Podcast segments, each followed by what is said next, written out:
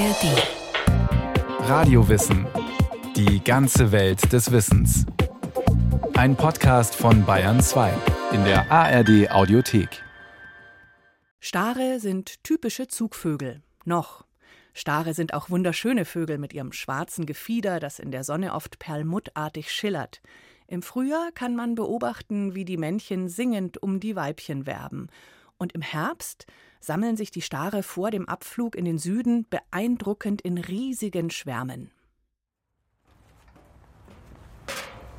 Das ist einer der größten Starnschlafplätze in Brandenburg. Jochen Haferland erklimmt einen Vogelbeobachtungsturm am Ortsrand von Mescherin an der Oder. In seinem Rücken führt eine Brücke hinüber an das polnische Ufer. Der gelernte Landwirt und Hobbyornithologe war bis zur Rente beim Nationalpark Unteres Odertal beschäftigt und führt immer noch Exkursionen für Vogelkundler durch. Es ist der letzte Tag im August. Oben angelangt geht der Blick Richtung Norden. Am Horizont liegt die Silhouette der polnischen Stadt Stettin im Abendlicht. Davor erstreckt sich flaches Land und bis zum Stettiner Stadtrand eine große Fläche aus Schilf, gesäumt von einigen Bäumen und begrenzt vom Fluss. Ein idealer Schlafplatz für viele Vogelarten, auch für die Stare.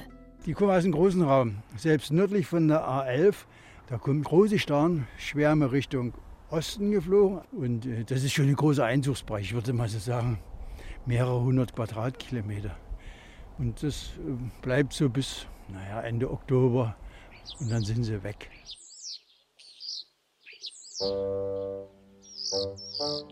Der europäische Star mit dem lateinischen Namen Sturnus vulgaris ist ein sogenannter Allerweltsvogel. Also eine Art, die vermutlich jeder und jede kennt und die fast überall zu sehen ist, ob auf dem Land, in der Stadt, am Wiesenrand oder auf der Straßenlaterne. Eine im März 2021 von der Amerikanischen Akademie der Wissenschaften veröffentlichte Studie spricht von 1,3 Milliarden Exemplaren des europäischen Stars, die die Welt bevölkern. Und das nicht nur in seinem ursprünglichen europäischen und zentralasiatischen Verbreitungsgebiet, sondern als invasive Art auch auf anderen Kontinenten, in Nordamerika und Neuseeland beispielsweise. Sturnus vulgaris ist nach dem Haussperling die zweithäufigste Vogelart weltweit. Außerhalb der Brutzeit finden sich die Stare zu riesigen Schwärmen zusammen. Eine schwarze Wolke nähert sich von Norden, die ihre Form und Transparenz und Dichte ständig ändert. Die schwenken dann ab, hoch und runter.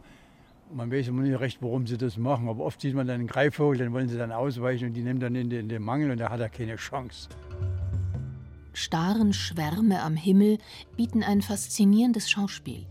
Wer im Internet danach sucht, findet allerlei Videos, die das Spektakel dokumentieren. Forscherinnen und Forscher vieler Fachgebiete haben sich bemüht, das Phänomen zu verstehen, sind zum Beispiel der Frage nachgegangen, wie sich Stare im Schwarm orientieren – und wie sie, bisweilen abrupt, die Richtung wechseln können. Ein Team um den italienischen Physiknobelpreisträger Giorgio Parisi hat herausgefunden, dass sich Stare im Schwarm an etwa sechs neben ihnen fliegenden Individuen orientieren, unabhängig vom absoluten Abstand, den diese Vögel zueinander haben. Richtungswechsel im Schwarm beginnen vom Rand aus und setzen sich von da aus in Richtung Mitte fort. Das alles geschieht innerhalb von Zehntelsekunden. Parisi wurde in seiner Heimatstadt Rom auf die Vögel aufmerksam, wo in den Wintermonaten riesige Starenschwärme übernachten. Oh, gucken Sie mal da. Die Wolke. Zurück im Oderbruch. Ein weiteres amöbenhaftes Himmelsgebilde nähert sich von Norden. Mit geübtem Blick entdeckt Josef Haferland den Grund für die eleganten Formveränderungen. Ja, da ist ein Greifvogel. Oh, das sieht aus nach einem Sperber. Jetzt haben sie einen Mangel.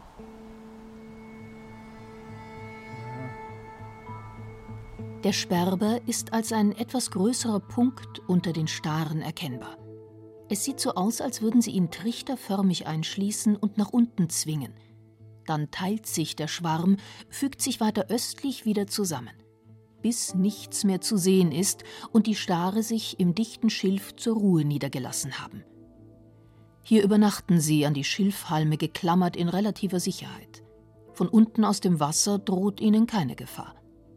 Nur die zu weit oben auf den Halmen hockenden Vögel könnten Beute von Sperber oder Eule werden. Die Stare, die sich im nördlichen Oderbruch zum Schlafen zusammenfinden, sind Individuen jeden Alters. Stare gehören zu den ersten Vögeln, die im Vorfrühling ihren Balzgesang beginnen und sich auf die Brut vorbereiten. Sie sind Höhlenbrüter und besiedeln für ihre Nester in der freien Natur vor allem Baumhöhlen, Felsspalten oder Erdlöcher an Steilwänden. Als Kulturfolger haben sie sich außerdem an das Angebot in menschlichen Behausungen angepasst und nutzen Ruinen, Mauerspalten, Hohlräume unter Dächern, in Ställen oder in Nistkästen. Bereits Ende Februar beginnt das Starenmännchen mit der Werbung und bietet seine Nistmöglichkeit diversen Weibchen an, schimmernd in seinem grün-bläulichen Prachtkleid. Seit meinem zwölften Lebensjahr halte ich alle naturkundlichen Sachen fest. Wenn ich das heute lese, was ich als 12- oder 13-jähriger Bub geschrieben habe, na gut, da schmunzle ich heute. Aber ich habe eben geschrieben, wann der erste Star da war, wenn der Star am Nistkasten ist. Das Starenweibchen wird sich für ein hochliegendes, gut geschütztes Nest entscheiden. Ein wichtiges Kriterium bei ihrer Wahl von Männchen und Nest, das haben viele Studien ergeben, ist, wie gut und abwechslungsreich er singen kann der Berliner Verhaltensbiologe Dr. Jörg Böhner. Wenn man Stare draußen beobachtet, zur Fortpflanzungszeit, dann sitzen also die Männchen so in der Nähe ihrer Höhle und singen. Und damit versuchen sie simpel und einfach Weibchen ranzulocken. Erstmal überfliegende Weibchen dazu bringen, zu landen und mal zu hören, was passiert denn da. Und dann, wenn möglich, eben auch zur Verpaarung zu bringen und zu überzeugen, hier diese Bruthöhle, die ich ausgesucht habe, ist die gut für dich? Wollen wir die Jungen zusammen aufziehen? Ich sorge dafür, dass keine anderen Stare in der Nähe sind und so weiter. Stare gehen eine sogenannte Brutehe ein und trennen sich nach erfolgreicher Jungenaufzucht wieder. Nur selten finden sich ein Starenmännchen und ein Starenweibchen mehrmals zusammen. Gelegentlich kommt es auch zur Polygynie, also der Verpaarung eines Männchens mit mehreren Weibchen. In unseren Breiten legt das Weibchen Ende März bis Anfang April vier bis sechs helle grünlich-blaue Eier. Nach rund zwölf Tagen schlüpfen die Jungen. Dann beginnt die für die Vogeleltern aufreibende Zeit des Fütterns. Beobachtungen haben ergeben, dass ein Starenjunges zwischen dem 8. und 14. Lebenstag rund 50 Mal täglich gefüttert wird. Die Nahrung besteht ganz überwiegend aus weichen Insekten. Später im Jahr dann auch aus Beeren. Im Alter von 15 Tagen schauen die Nestlinge zum ersten Mal aus dem Flugloch. Im Alter von etwa 21 Tagen werden sie von den Eltern aus dem Nest gelockt und noch rund drei Tage gefüttert. Danach müssen sie selbst zurechtkommen und tun sich mit anderen Staren zu großen Gruppen zusammen. Gelegentlich brüten erwachsene Stare ein zweites Mal, vor allem wenn die Aufzucht der Jungen aus der ersten Brut erfolglos war. Dieser Stab pfiff von einer Pappel herab dem Leiter des Berliner Tierstimmenarchivs Karl-Heinz Frommert ins Mikrofon. Dr. Jörg Böhner, der jahrzehntelang den Starengesang erforscht hat, zitiert zu seiner Beschreibung den britischen Ornithologen H. F. Witherby aus dem 1944 erschienenen Handbook of British Birds eine lebhaft drauf los sprudelnde Melodie aus kehlig trillernden, zwitschernden, klickenden und glucksenden Lauten, durchsetzt mit musikalischen Pfiffen und überlagert von einer eigenartig und charakteristisch knirschenden Klangfarbe. Beim ersten Zuhören mag der Starengesang unorganisiert und wirr erscheinen. Doch in dem Chaos steckt System. Als man in den 1950er Jahren lernte, Vogelgesang mittels Sonographie in einer Art Notenschrift zu verbildlichen, traten klare Strukturen des starren Gesangs zutage. Jörg Böhne erläutert ein solches Bild. Es zeigt, dass Starengesang aus verschiedenen Bausteinen zusammengefügt ist, aus Gesangsmotiven, von denen ein Starenmännchen durchschnittlich 70 im Repertoire hat. Diese Motive trägt es in einer bestimmten Reihenfolge vor. Das sind äh, einfach klar strukturierte Pfiffe Starre mögen Pfiffe. Also zum Beispiel hier auf dem Sonogramm sieht man das, nur eine einzige Frequenzstruktur. Dann gibt es Motive, die sind hinterlegt mit ganz kurzen, auf dem Sonogramm sind da Striche, ganz kurze Klicks. Und diese Motive werden gesungen und im Hintergrund über das ist eindeutig. Und dann gibt es noch auch wiederum starren typisch sehr viel am Ende vor allem hohe Pfiffe. Auch moduliert eben. Und dann kommt man dazu, aha, es ist nicht nur eine absehbare Folge von verschiedenen Motiven, sondern die verschiedenen Motive werden auch an ganz bestimmter Stelle des Gesangs gesungen. Und das ist eindeutig statistisch nachzuweisen. Am Anfang sind diese vielen tiefen Pfiffe dann kommen Motive, die sind sehr komplex, da ist es ein bisschen schwierig, Gemeinsamkeiten rauszufinden. Dann kommen diese Klickmotive und zum Schluss mit einer ganz hohen Wahrscheinlichkeit kommen die hohen Pfiffe. wenn man das dann also auch so auf dem Bild sieht, die Struktur, die da drin ist, dann kann man das auch sofort im Gesang nachvollziehen, wenn man ihn hört. Die vollständige Strophe eines starren Gesangs setzt sich aus A, B, C und D-Teil zusammen. Was davon ist genetisch veranlagt, was erlernt? Jörg Böhner ist dieser Frage mit Kollegen in den USA in Laborexperimenten nachgegangen. Die Forscher zogen Starenjunge auf, die in den ersten Monaten keinen Kontakt zu Artgenossen hatten. Es zeigte sich, dass diese jungen Stare zwar ihren Gesang in Motivklassen unterteilten, diese aber nicht in der richtigen Reihenfolge vortrugen. Der Gesang selbst war äußerst arm an Motiven, kein Vergleich mit dem übersprudelnden musikalischen Erfindungsreichtum erwachsener, in der Natur lebender Exemplare. Das Experiment zeigte, dass das Allermeiste am starren Gesang nicht genetisch bedingt, sondern erlernt ist. Wie wissbegierig Stare sind, beschreibt schon der Ornithologe Oskar Heinroth, bis 1945 Direktor des Berliner Aquariums, in seinem Buch Die Vögel Mitteleuropas. In seine eigenen knarrenden, knarzenden und schnarrenden Laute mischt der Vogel auch draußen allerlei andere Töne. Dabei spielen der Pirolruf, das Zisset der Bachstelze, das Puizen des Wasserhuhns und der Ruf des Kiebitzes in hiesiger Gegend eine große Rolle. Der Beweis dafür, dass der Star im Herbste, wenn er im Rohre übernachtet, viele fremde Laute annimmt. Manches mag dabei allerdings gar nicht der Bachstelze, dem Wasserhuhn und dem Kiebitze selbst abgelauscht, sondern von Starschnabel zu Starschnabel weitergegeben sein. Dafür spricht auch, dass in manchen Gegenden alle Stare den gleichen Pfiff haben. Die Biologen Magdalena und Oskar Heinroth zogen in ihrer Berliner Etagenwohnung die Küken hunderter Vogelarten groß und dokumentierten das Heranwachsen der Jungen in Text und Bild. Beim Star faszinierte sie besonders seine Gelehrigkeit beim Gesangsstudium. Das Annehmen fremder Töne ist natürlich auch dem jung aufgezogenen eigen. Und darauf beruht es ja, dass er Lieder pfeifen und Worte nachsprechen lernt. Merkwürdig berührt, dass er daran geradezu Vergnügen findet. Pfeift oder sagt man seinem Pflegling etwas vor, so rückt er dicht ans Gitter, sträubt die Ohrfedern und macht kleine Augen. Er will also ganz Ohr sein und sich nicht von der Umgebung ablenken lassen. Das bestätigt auch der Ornithologe Jörg Böhner. Das Gesangsstudium der Stare beginnt in der freien Natur, nachdem sie Flügge geworden sind. Dabei sind sie auch artfremden klanglichen Einflüssen ausgesetzt. Ihre ersten Vorbilder sind wahrscheinlich die Starenmännchen, die vor einer Zweitbrut im Mai oder Juni ihren Balzgesang trällern. Doch anders als bei anderen Vogelarten singen Stare nahezu ganzjährig. Nach Brut- und Jungenaufzucht finden sie sich zu ihren arttypischen Chorgesängen zusammen.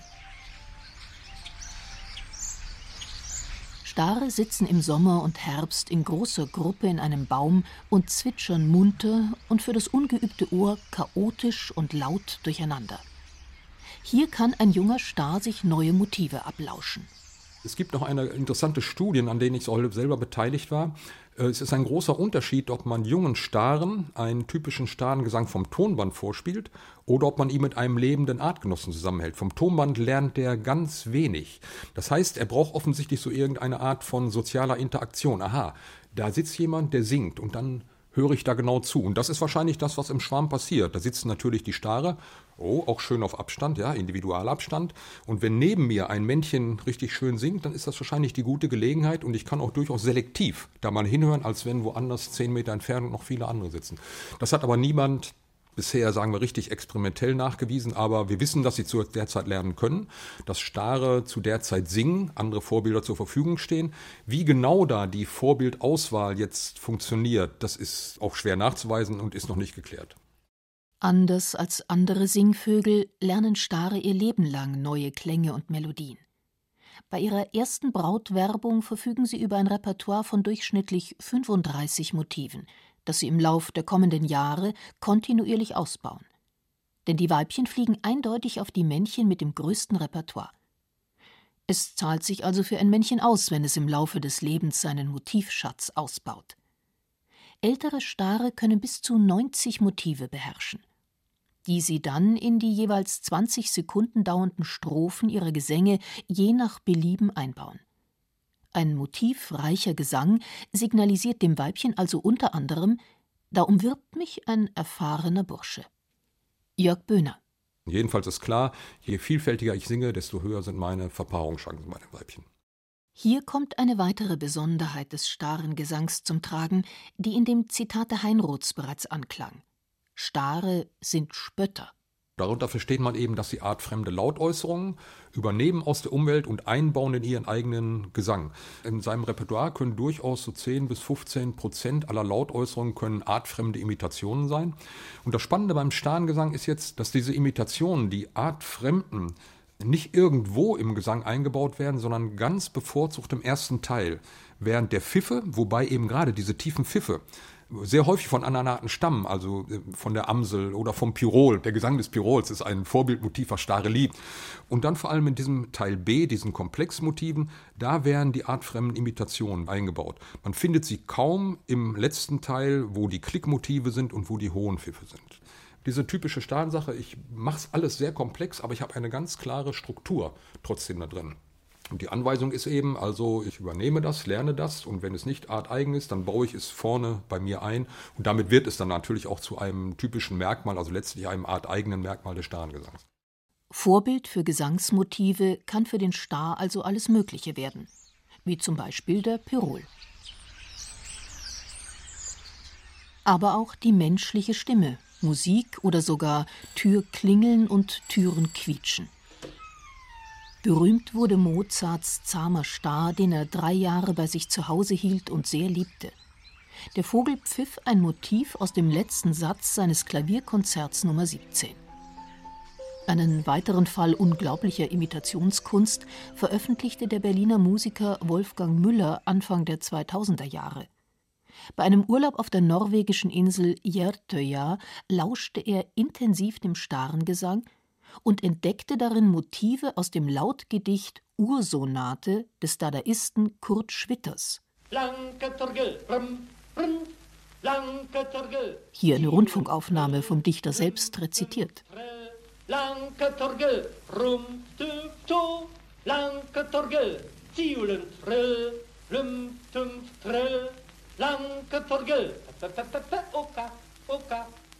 Kurt Schwitters verbrachte ab 1932 jahrelang jeweils mehrere Sommermonate auf Jertøya. Draußen rezitierte und memorierte er wohl seine Lautgedichte, und die Stare hörten zu und lernten.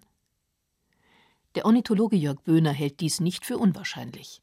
Das Faktum ist, Stare können alle möglichen Sachen aus der Umwelt übernehmen. Und wenn die irgendwo Schwitters gehört haben und das vielleicht in einem bestimmten Zusammenhang auch war, er hat gesungen und äh, hat ein Weibchen gesehen und oder war in Lernstimmung, dann übernimmt er das. Ja. Und wie viel das jetzt war von Schwitters, also ob drei, vier Eingangstöne, das kann ich nicht äh, nachvollziehen, aber das passt, das ist, das ist drin. Und er hält es auch für denkbar, dass diese Gesangsmotive über mehrere Jahrzehnte hinweg, wie die Heinroths schreiben, von starren Schnabel zu starren Schnabel weitergegeben wurden. Denn Beobachtungen zeigen auch, dass sich die Gesangsmotive der Stare von Ort zu Ort unterscheiden. Stare in Berlin singen anders als Stare in München. Und da Stare, wenn sie überhaupt im Winter in wärmere Gegenden weggezogen waren, in ihre Heimatreviere zurückkehren, könnte sich auf der norwegischen Insel eine lokale, von Kurt Schwitters inspirierte Gesangskultur der Stare erhalten haben. Aber warum imitieren Stare überhaupt artfremde Lautäußerungen? Jörg Böhner findet darauf folgende Antwort. Staren-Weibchen finden vielfältige Gesänge gut. Und irgendwann, das hat sich im Laufe der Evolution dann wahrscheinlich mal rausgebildet, ein Starnmännchen hat einfach entdeckt, na gut, warum soll ich nur von anderen Staren lernen? Da ist etwas, das übernehme ich. Und wenn das einen Selektionsvorteil hat, weil Weibchen das auch gut finden, dann ist das natürlich umso besser. Denn irgendwann sind auch alle Männchen, die ich höre als Vorbild, sind so ein bisschen abgeklappert. Also warum nicht was anderes übernehmen? Ich werde dadurch noch attraktiver. Das steckt dann wahrscheinlich so dahinter. Stare sind höchst gesellige Tiere mit einem interessanten, übrigens recht friedfertigen Sozialleben. Der regelmäßige Chorgesang gehört dazu, wie auch bei den Haussperlingen. Warum sie das machen, ist ein Feld für allerlei Spekulationen. Die Stare, die man hier hört, sitzen in einer hohen Birke in einem Garten, der an eine Rinderweide grenzt. Plötzlich fliegen alle auf.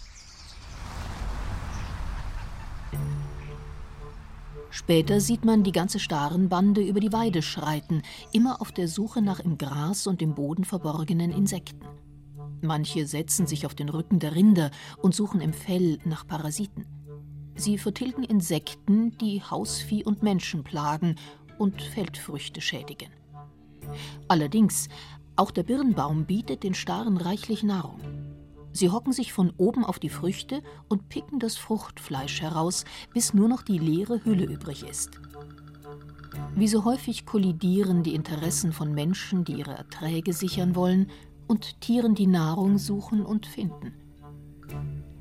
Vogelkundler Jochen Haferland auf dem Beobachtungsturm am Vogelschlafplatz hat Verständnis für die schimmernden Gesangskünstler. Ich selber in meinem Garten dieses Jahr haben sie die Tomaten bei mir noch geschädigt. Zwar noch nie gewesen. Birnen kann man denn auch nicht übel nehmen, die Trockenheit. In den Wiesen waren keine Insekten groß zu fangen. Ja, da mussten sie sich in den Obstgärten gütlich tun. Und wenn man mal ehrlich ist, als ich 1970 in die Uckermark gekommen bin, da gab es so viele Feldwege, wo Sauerkirschbäume, Süßkirschpflaumenbäume waren, Holunderbüsche. Da ist ja radikal alles beseitigt worden. Selbst heute noch, wo man meint, die Menschheit müsste es endlich kapieren, wird doch der ein oder andere Strauch mit Früchten von den Landwirten beseitigt, weil er ihm wieder stört. Und dann fliegen sie in den Dörfern. Und selbst dort ist der Anteil der Obstgehölze ja geringer geworden. Gucken wir uns doch die Dörfer an. Oh, hier kommt wieder ein Star.